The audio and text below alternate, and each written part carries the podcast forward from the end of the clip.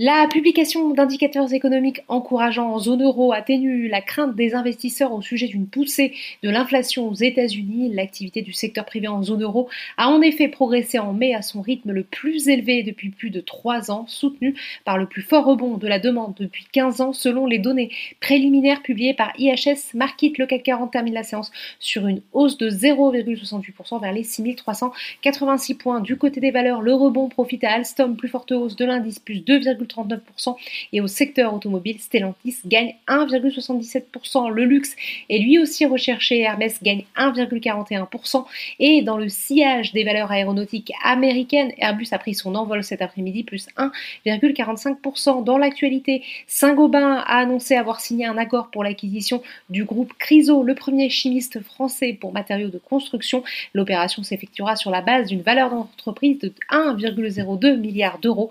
Le titre progresse de 1,12%. À l'inverse, Carrefour se replie de plus de 1%, plus forte baisse de l'indice CAC 40. Le groupe a annoncé le renouvellement du mandat du PDG Alexandre Bompard pour une durée de 3 ans. La tech rechute aussi. Atos lâche notamment 0,8%.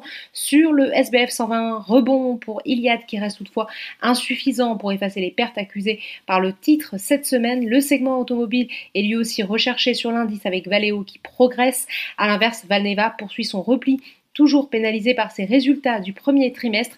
Valorec baisse également si ses résultats sur les trois premiers mois de l'année sont supérieurs aux attentes des analystes. Le titre est pénalisé par l'annonce de la finalisation de sa restructuration financière d'ici au 30 juin qui sera fortement dilutif pour les actionnaires historiques. Les investisseurs prennent également leur distance avec Sodexo qui souffre des tensions qui s'exercent sur le marché de l'emploi et l'inflation des salaires aux États-Unis, estime Jefferies qui a abaissé sa recommandation sur le titre de acheter à sous-performance et réduit son objectif de cours de 89 à 70 euros. Enfin, on attend toujours la communication de Solution 30 dont le titre est suspendu depuis le 10 mai à la Bourse de Paris. Le groupe doit publier ce vendredi une communication initialement prévue le 25 mai après un rappel à l'ordre de l'AMF outre-Atlantique. Le marché est également orienté à la hausse, l'optimisme sur l'orientation de la conjoncture l'emporte là aussi sur les craintes au sujet de l'inflation. Voilà, c'est tout pour ce soir. Il n'y aura pas de débrief bourse ce lundi, même si les marchés restent ouverts.